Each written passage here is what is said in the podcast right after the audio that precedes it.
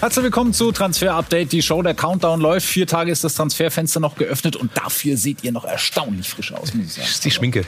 Erstaunlich. Schon alles vermeldet. Die Kollegen in Maske, was sie mit ein bisschen Bauschaum und Fugenkit hinbekommen, ist, ist Wahnsinn. Und wir sprechen als allererstes jetzt über die Zukunft von Kai Havertz. Haben wir in der letzten Sendung mal kurz angerissen und stellen heute die Frage, muss er weg aus London die Blues verlassen? Wäre das vielleicht die ja, beste Lösung für ihn? Flo, wie ist der Stand der Dinge bei Kai Havertz?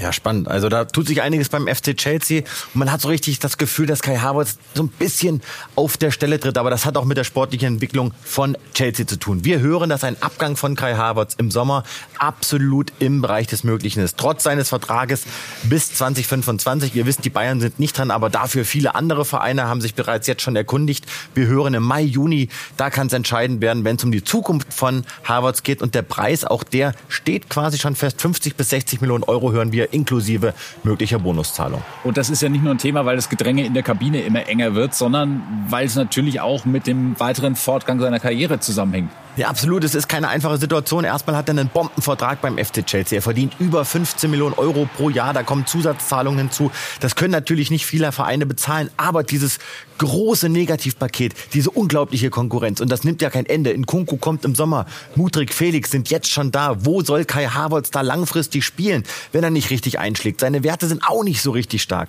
Aber das große Dilemma, er will bei der Euro natürlich spielen, im eigenen Land.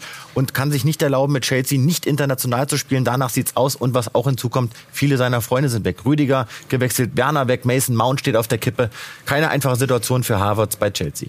Wir schauen mal auf die Zahlen, die er aufgelegt hat ähm, in seiner Zeit bei den Blues. 119 Spiele gemacht, 44 Scorer-Punkte geliefert. Das ist jetzt nichts herausragendes, okay. aber ja, okay. Mhm. Und ein Tor natürlich ein ganz wichtiges, das zum Champions League-Titel. Das haben wir auf seinem Instagram-Account gefunden, hat er kürzlich noch gepostet, war er am Strand unterwegs mit seinen drei Hunden, die ähm, heißen Summer, Pool und ähm, Balu, habe ich noch rausgeguckt. Aha. Ja, mhm. Noch recherchiert und vielleicht, vielleicht auch ein ja, Hinweis für die Zukunft. Braucht er eine Stadt mit Strand in der Nähe, Marc? Haben wir da was im Angebot, was passen könnte? Ja, viel Strand haben wir nicht dabei, leider. Aber äh, tolle Städte wie Liverpool, nein, Spaß. Äh, aber Paris oder ähm, Madrid oder ähm, Turin. Also einiges Schönes dabei. Aber Top-Favorit für uns, Mailand, wenn wir mit unseren Experten vom Datenscouting von Create Football das Ganze analysieren. Zum AC würde Havertz richtig gut passen, denn das ist das Top-Team, was im 4-2-3-1 spielt. Man hat Bedarf auf der 10. Diaz ist nicht unbedingt der Topspieler. Saniolo klappt wahrscheinlich nicht. Und dort wäre er ein richtig, richtig gut, guter, guter Fit. Bei Newcastle ist es so, dass man offensiv die 8 braucht auf dem 4-3-3-System, um auch Joe Linton ein bisschen einzusetzen. Er würde gut zu Longstaff und Willock passen. Sie haben auch das Geld zum Investieren, wollen junge Spieler. Also auch das wäre ein guter Fit. Bei Liverpool will man ja ein bisschen umbauen im 4-3-3-System, die Achterposition auch verjüngen. Und da wäre er ein Spieler, weil er viele Umschaltaktionen bringt und vor allem auch die Steckpässe würden gut klappen. Und bei Juventus will man man äh, den Kader neu umstrukturieren, vor allem offensiv. Einige Spieler werden gehen. Vlaovic könnte gut harmonieren, auch mit den Zuspielen. Aber Frage ist natürlich keine Champions League. Das würde gegen Juventus sprechen. Und dann haben wir noch Paris Saint-Germain, spielt ja regelmäßig mit zwei Sechsern und ein kreativer Spieler davor im 4-3-3-System. Da wird er gut reinpassen. Gerade im Umschaltspiel ist ein Spieler wie Havertz wichtig. Ballbesitz, also auch ein ordentlicher Fit. Aber der beste, rein von den Daten vom System her, wäre der AC Mailand. Und der Kommentar übrigens, dass äh, Kai Havertz mehr Hunde als Tore in der Premier League hat, stimmt nicht in dieser Saison zumindest. Er hat fünf Tore und drei Hunde. Dann haben wir ihn äh, beobachtet im Spiel gegen Liverpool. Da hat er mal wieder Mittelstürmer gespielt. Habe dann äh, Twitter-Post gefunden. Da hat einer geschrieben, ich werde wirklich wahnsinnig, wenn ich den nochmal auf der Position sehe. Ist so talentiert und wird seit so langer Zeit falsch eingesetzt. Die Positionsdiskussion, sie gehört irgendwie dazu zu Kai Havertz. Positionsfrage, ich, die nervt mich mittlerweile echt, muss ich sagen. Ich mag die Nummer 9 Position, ich spiele da gerne, mir macht das Spaß. Ähm, ich weiß aber auch natürlich, dass, dass du als Stürmer die Verpflichtung hast, Tore zu schießen.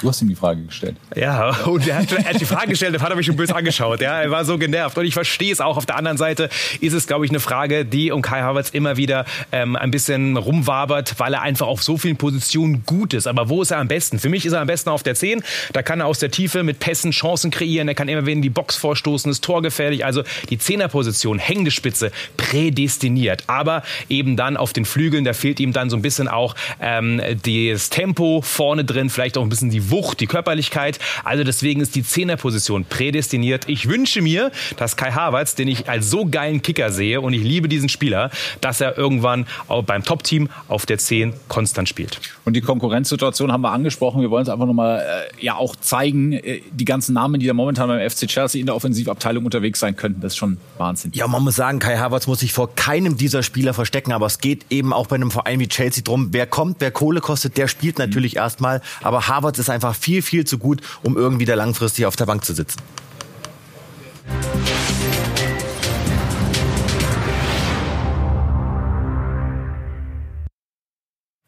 Dieser Mann trägt sein Alter auf dem Trikot. Julien Duranville, belgischer U19-Nationalspieler, ist aber erst 16. Der BVB hat sich ihn einiges kosten lassen und wir hören erstmal den Trainer dazu, Edin Terzic.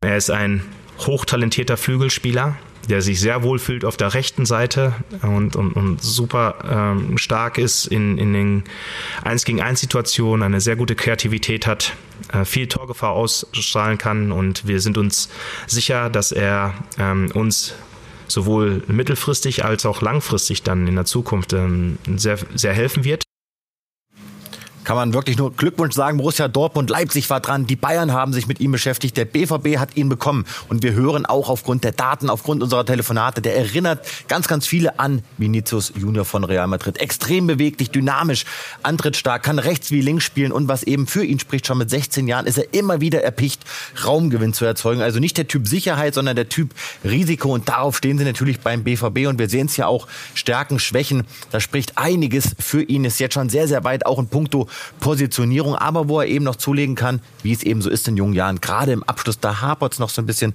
aber der ist 16 Jahre jung, sechs Profi-Einsätze bislang, da wird noch einiges hinzukommen vielleicht auch Typ Sancho oder Dembele, zumindest was künftig dann irgendwann mal vielleicht auch die Ablöse angeht. Auch darauf spekuliert man ja beim BVB sicherlich ein bisschen. Alles weitere dazu, auch die sportliche Einschätzung auf skysport.de von unserem Kollegen Sven Westerschulze. Und heute Abend, 18. Spieltag in der Fußball-Bundesliga geht's los. Die Leipziger zu Hause gegen Stuttgart. Auch da liegen noch einige Personalthemen auf dem Tisch vor dem Deadline Day. Und unser Reporter Philipp Hinze hat für uns, für euch mal nachgefragt, wie es aussieht bei Amadou Aydara beim Training.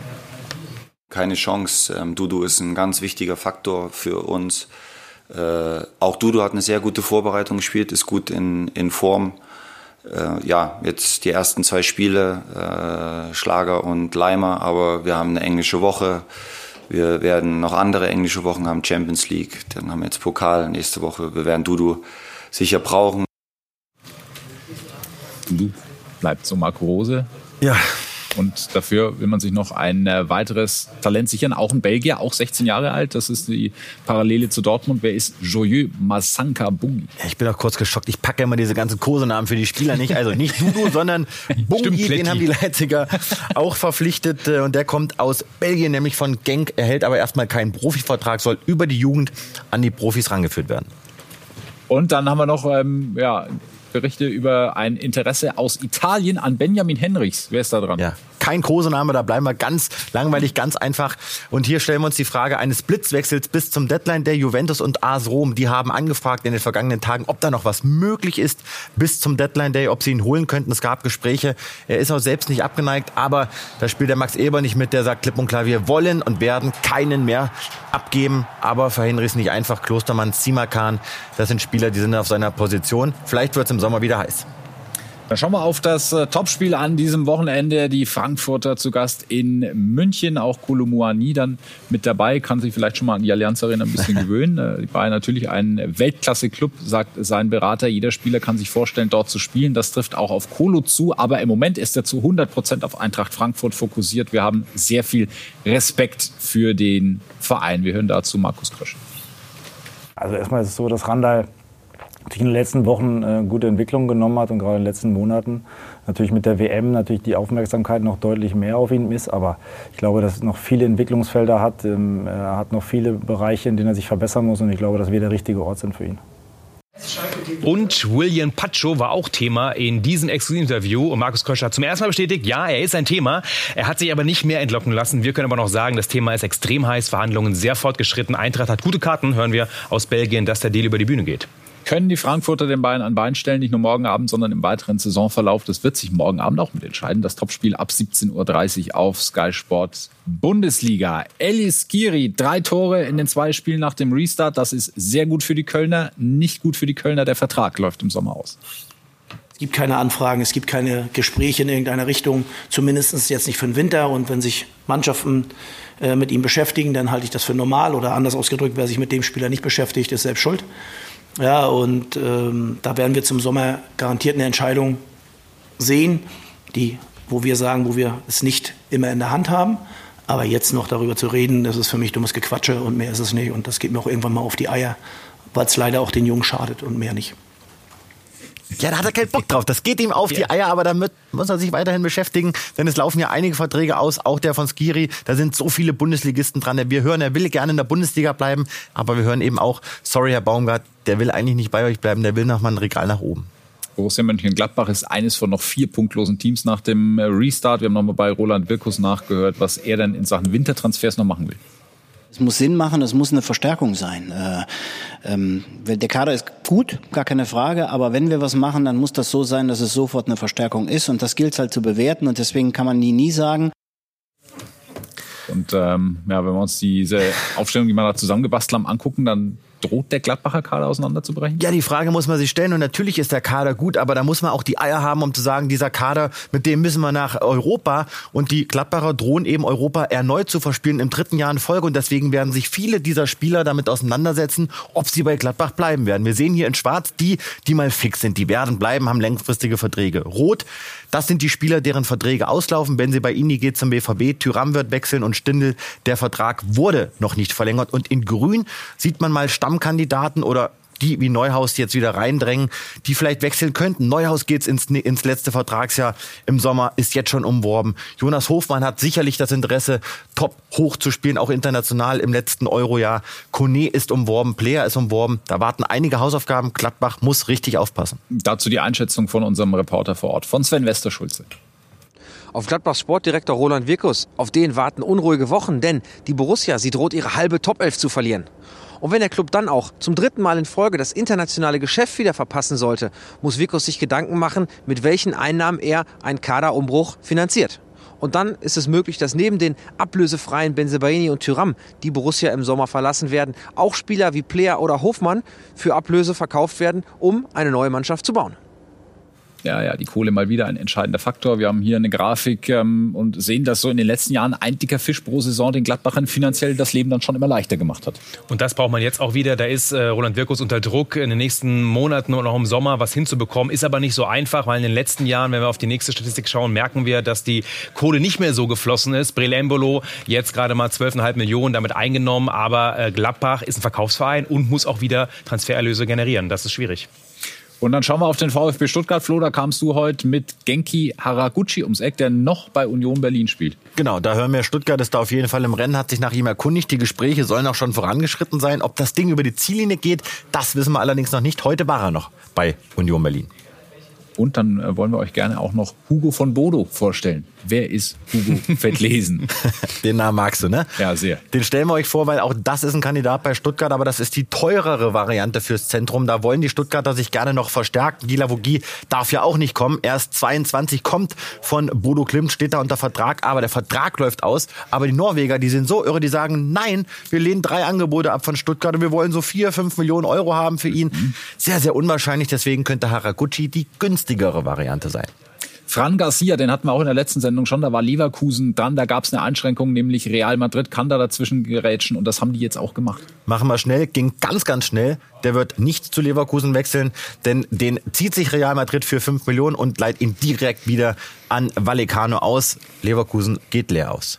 Stattdessen kein 1 zu 1 Ersatz, aber Leverkusen ist auf dem Markt fündig geworden, junger Kolumbianer. Ja, die Werkself hat zwar nicht offiziell bestätigt, aber eben der abgebende Verein Bogota, Zweitligist in Kolumbien und äh, Puerta, Gustavo Puerta, Kapitän U20 aus Kolumbien, kostet circa eine Million Euro und äh, die Leverkusener wollen es bald offiziell machen. Und ich möchte jetzt mal Lob von euch, dass ich diesen Namen so schön ausgesprochen habe.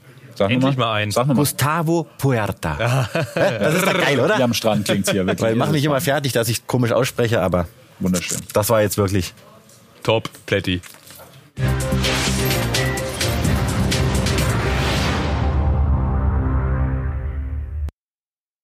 War der erste, so kurz vorm Deadline Day, glaube ich. Moritz Jens, das ist auch relativ einfach. Das dürfte Plätti auch hinbekommen. Auch der war Thema in der letzten Sendung. Gebürtiger Berliner, war bei Celtic Glasgow zuletzt. Und äh, jetzt sehen wir ihn hier schon beim FC Schalke 04 mit dabei. Hier bei den Königsblauen. Trikot hat auch schon in der Hand gehabt, haben wir gerade gesehen. Und ähm, ja, wichtiger Neuzugang für die Schalker. Kann sie sich aus dem Schlamassel holen? Ja, super Neuzugang. Wir sagen sogar Transfer Q. Schön, dass er zurückkehrt. Äh, ja, in Berlin geboren, bei TB groß geworden, Füllem ausgebildet und dann ein bisschen rumgetingelt und jetzt zurück in der äh, Bundesliga. Und ja, er ist ein richtig guter, vor allem hohe Qualität am Boden, gute Physis, tolle Endgeschwindigkeit und, und das ist krass, stark im Vertikalpassspiel. Nur Diaz, Ake und Medina sind besser. Das ist mal eine Ansage. Also Vergleich mit Ake. Ich glaube, darauf kann Schalke Schalke sich dann freuen, zumindest beim Vertikalpassspiel. Ist er die Lösung, der große Schlammer?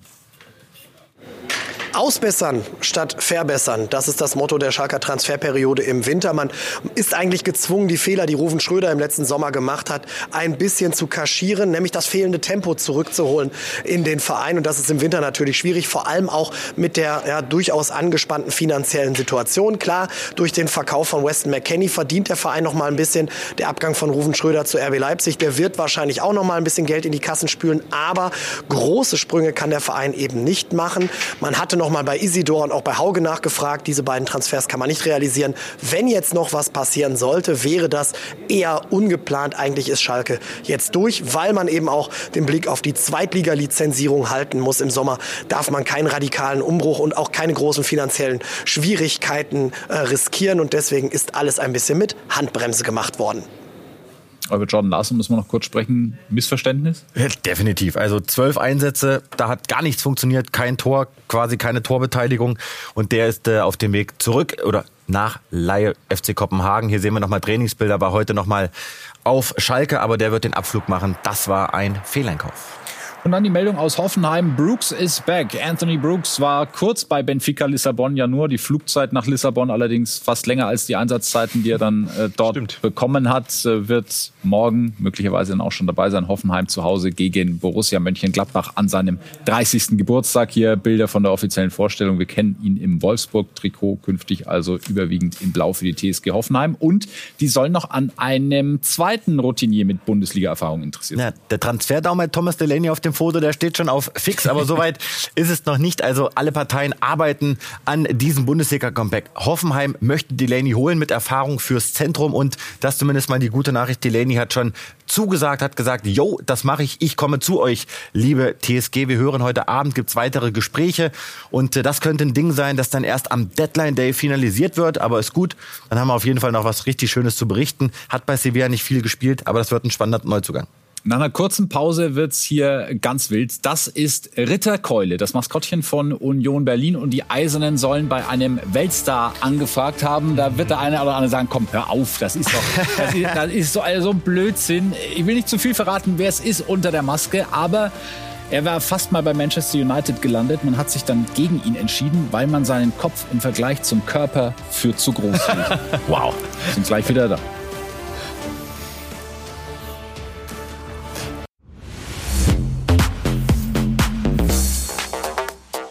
Ich zitiere den Kollegen Plettenberg, jetzt wird's hier irre. Aber sowas von, wenn wir dem jetzt die Maske abziehen, dem Ritterkeule von Union Berlin, da drunter steckt ein fünfmaliger Champions League-Sieger, dreimaliger wow. spanischer Meister, viermal Club-WM gewonnen, 38 Länderspiele für Spanien, absoluter Edeltechniker und Union soll bei Isco angefragt haben? Ja, und normalerweise wisst ihr ja im Transfer-Update, da gibt's nur Fakten. Aber dieses Gerücht ist so irre, dass wir es euch zeigen müssen. Denn es geht darum, dass Union Berlin sich mit Isco nicht nur beschäftigt, sondern sogar auch nach ihm erkundigt haben soll, ob das jetzt von Union ausging oder über einen Mittelsmann. Das kann man an der Stelle nicht sagen. Aber jetzt wird's ganz interessant, dass die Unioner irgendwas planen, was womit keiner rechnet in der Bundesliga. Das geht rum, auch in der Union-Kabine. Und wir hören, dass die Mitspieler von oder dass die Spieler von Union Berlin ebenfalls davon Wind bekommen haben und der Name Isco in der Union-Kabine auf, auch, auch aufgetaucht ist und die Spieler im Training Witze gemacht haben, sich in Spielform immer wieder mit dem Namen Isco hin und her geschmissen haben. Also Isco ist irgendwie ein Thema bei Union Berlin, aber ist das realistisch? Wahrscheinlich nicht. Aber er ist eben vereinslos, 30 Jahre und sie suchen noch einen Zehner. Ja, das ist ja das Spannende. Wie ist eigentlich die, die Lage bei Isco? Wo, wo steht der momentan, der Mann? Ja, Vertrag ist aufgelöst, gab ja Ärger bei Sevilla, vor allem mit dem Sportdirektor, mit Monchi und deswegen ist er zu haben. Juve ist aber dran und hat Interesse hinterlegt. Die wollen ihn ja schon so oft haben. Also jetzt ist man mal wieder in Gesprächen, aber Juve muss erst verkaufen. Also das Ding geht nicht schnell durch und vielleicht auch erst nach dem Deadline Day, weil, wie gesagt, er ist eben ohne Verein und kann auch danach unterschreiben. Union wird's leider sehr wahrscheinlich nicht. Aber kannst du es dir vorstellen? Ja klar, Kannst du es dir das wäre vorstellen? so geil. Wir müssen mal auf die Aufstellung draufschauen, weil das ist zum Genießen, Ja. oder? Jetzt einmal mal Isco bei Union Berlin in dieser Aufstellung. Wir wir merken, dass? Union auf einmal einen ganz anderen Kaliber reinfischt, aber das ist einfach schön. Wir haben es vorbereitet. Wir hoffen, es kommt gleich. Und da ist es. Guck dir das an. Ja, das ist Weltklasse. Dahinter ist. Kedira. Aber Nein. geil. liebe Kabine von Union, bitte mal ausdrucken und in die Kabine hängen. Ja. Ne? Und vielleicht äh, kommt ja dann Isco doch. Wir möchten auch irgendeine Reaktion von Union Berlin haben. Irgend, irgendwas. Eigentlich schon, eigentlich schon. In Italien haben wir ihn schon gesehen. Ähm, da gibt's Bilder, da war er in Rom, glaube ich, unterwegs. Gut, das würde dann vielleicht eher wieder Richtung Juventus zeigen. Aber muss es kann ja vielleicht auch nur so ein Wochenendtrip gewesen sein. Vielleicht wird's ja dann irgendwann auch so ein Foto vor dem Brandenburger Tor. Zum Beispiel. So. Genau, genauso Wir schön.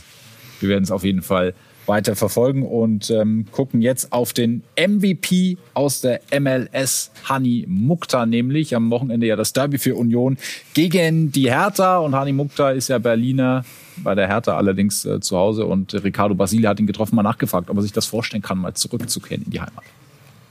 Kehrst du irgendwann zu deiner Hertha zurück? Wäre das nochmal so dein Lebenstraum? Ja, definitiv. Also ähm, da habe ich meine Karriere begonnen und ähm, habe ich begonnen, Fußball zu spielen. Nicht nur Karriere, also äh, mit fünf Jahren habe ich schon das Hertha-Trikot äh, getragen und ähm, das ist schon, das ist schon nochmal eine ganz andere Geschichte als ähm, ja, wenn jetzt ein anderer Verein ähm, auf mich zukommen würde. Es muss se- sehr, sehr viel Sinn machen und ähm, ja, Hertha ist mein Verein, das, das wird immer so bleiben. Du gehst auch zum Bäcker und hast nichts in der Tasche und holst so eine Brezel so ungefähr. Ne? Ja? Kriegst du auch nicht wahrscheinlich geschenkt. Also ihr müsst schon die Realitäten sehen und ich muss es ja nicht 100, 100 Mal wiederholen. Ja? Das ist ja nicht mein, mein Wunschdenken. Ja? Ich würde mir auch ganz schnell Messi mal kurz holen, aber wird wahrscheinlich der Gruppe jetzt auch nicht viel helfen. Wir überlegen uns natürlich auch bis zum letzten Tag der Transferperiode, ob irgendwas noch möglich ist. Ja, das werden wir uns überlegen. Also das war Freddy Bobic zu möglichen Wintertransfers der Hertha. Kein Geld da und Messi wird ja auch nicht helfen. Hat er gleich gesagt, oder? Er gesagt? Nicht mal Messi kann Hertha helfen. Mann, Mann, Mann. Wahnsinn. Da, also wir haben das Derby auf jeden Fall in der Konferenz mit drin. Morgen ab 14 Uhr Union zu Gast bei der Hertha. Die letzten vier hat Union gewonnen.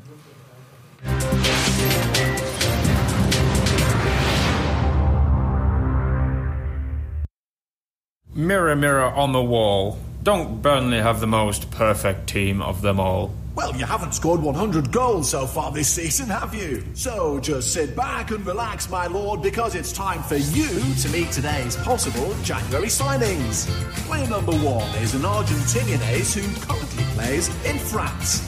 And he's 35 years old. Player number two is a Portuguese powerhouse. Just don't ask him about his statue. And last but not least, a super South African from the Belgian Pro League. Burnley Football Club, you've chosen Lyle Foster. If you like me, He's perfect. Ja, Glückwunsch, noch ein Spieler, der sich unter anderem gegen Messi durchgesetzt hat. Lyle Foster, schöne Präsentation vom FC Burnley. Ich glaube, das war aus Shrek, diese Sequenz. Ich bin mir jetzt nicht ganz sicher, bin ich so da in Ja, dem Thema drin. schon. Aber ähm, ja, schöne Präsentation. Wer ist Lyle Foster? Guter Mann. Guter Mann auf alle Fälle und der Deal ist durch, das ist doch schon mal schön. Und momentan ist es aber so, dass wir vor allem in der Premier League ja einen äh, Transferkrimi nach dem anderen erleben. Und ähm, deswegen, Lyle Foster ist nur der eine. Der nächste ist zum Beispiel Anthony Gordon bei Everton. Da haben wir auch frische Infos. Ja, er ist ja noch beim FC Everton unter Vertrag. 21 Jahre ist er alt. Chelsea hat im Sommer, glaube ich, mal Interesse an ihm. Und jetzt Newcastle. Und da hat sich die Lage in den letzten Tagen und Stunden zugespitzt, hat beim Training gefehlt. Genau. Dreimal. Ja. Und unser Sky UK-Kollege, der hat sich mal, äh, hat mal die ganze ja, Situation für uns zusammengefasst, wie es steht um Anthony Gordon. Ich denke, als er das erste Mal einfach im Training gefehlt hat in diesen Tagen, war das genau geplant von ihm. Nun hat er nochmal gefehlt, allerdings wissen wir diesmal nicht sicher, ob er wieder einfach weggeblieben ist oder ob es nun mit dem Verein abgesprochen war. Fakt ist, dass die Gespräche zwischen Newcastle und Everton laufen. Es sieht so aus, dass dieser Deal klappen könnte. Ja, und das Besondere ist, das war der Stand und dann war ähm, beim FC Everton unser Kollege Vinny O'Connor und während er geschaltet ist, ist er dann doch vorgefahren. Nach drei Tagen Trainingsstreik, Anthony Gordon war wieder da. As well as allowing or, or sorting out that Anthony Gordon situation. In fact, that's Anthony Gordon just arriving, so there is a bit of a surprise there. It seems that Anthony Gordon has just made his way into the training ground here. Und Ja, sorry. Da saß er da auf einmal. Oder ist er hinten vorbeigefahren? Absolut. Und wir können sagen, kurz vor der Sendung haben wir noch die Infos bekommen, dass äh, Anthony Gordon ähm, der Deal so gut wie durch ist. Es gibt eine totale Einigung mit Newcastle. Ablöse circa 52 Millionen. Everton wollte ja 70 Millionen. Das ist nicht geworden. Vielleicht auch wegen des Streiks. Aber Anthony Gordon soll morgen den Medizincheck machen und dann soll das Ding durchgehen. Unser Kollege Vinny O'Connor ist immer noch in Everton, hat uns das gerade noch zugerufen. Sehr schön. Also funktioniert diese Verbindung auch. Was ist mit Moises Caicedo? War gerade schon ähm, oder schon viel nachgefragt ähm, bei YouTube im Chat auch, wie seine Zukunft aussieht. Ja, nächster Londoner ähm, Transferzweikampf zwischen Arsenal und Chelsea. Chelsea hat ein Angebot abgegeben, circa 60 Millionen, das wurde abgelehnt. Arsenal hat was draufgelegt, circa 68 Millionen. Aber Brighton will ihn einfach nicht abgeben. Der Trainer hat heute auch gerade noch mal gesagt, dass er zwar versteht, dass es eine große Chance ist für Caicedo jetzt zu gehen, aber er braucht ihn unbedingt. Da sind wir gespannt. Der Poker dauert auf alle Fälle noch an. Arsenal, Chelsea mal wieder schöner Londoner Zweikampf. Und dann haben wir noch einen, den es nach London zieht. Da kannst du jetzt wieder glänzen mit der Aussprache, nämlich Pedro Porro. Porro. Und Tottenham arbeitet dran, diesen Transfer unbedingt noch zu finalisieren. Aber wir haben heute gehört aus dem Lager des Spurs, das ist echt eine komplizierte Nummer. Sie geben nicht auf. Sie wollen das Ding unbedingt noch über die Ziellinie bringen. Der Rechtsverteidiger von Sporting, ihr wisst es, Ausstiegsklausel im Bereich der 42 Millionen Euro. Wir gehen davon aus, Tottenham wird Porro noch verpflichten. Noch mehr Details jetzt. Pedro Porro ist ein absoluter Leistungsträger bei Sporting, ein ganz wichtiger Mann für Trainer Ruben Amorim und äh, nicht ganz unwichtig, ein absoluter Publikumsliebling bei den Sporting-Fans. Der ist äh, technisch stark, aber halt auch von der Leidenschaft und von der Mentalität her ein absoluter Topspieler. Ähm, ich finde die 45 Millionen, wenn wir jetzt so sehen, äh, für welche Summen einige Spieler äh, verkauft werden, äh, ist nicht viel für einen Spieler wie Porro, der auch schon für die äh, spanische Na Nationalmannschaft berufen wurde. Vielen Dank an Duarte Montero für diese Einschätzung und alles weitere, was sich noch tut bis zum Deadline Day und natürlich dann an selbigen. Am 31. Januar ab 9 Uhr sind wir den ganzen Tag live. Da gibt es dann im Minutentakt die Updates natürlich mit diesen beiden Herren, Bärenbeck und Plettenberg und vielen Gästen, die mit dabei sind. Ein Kunku-Berater und Ex-Transfer-Update. Die Show-Mitglied Max Bielefeld wird hier hm. sein. Wir freuen uns auf Horst Held, Didi Hamann und der YouTuber Gamer Brother und noch viele mehr. Das gibt es den ganzen Tag über.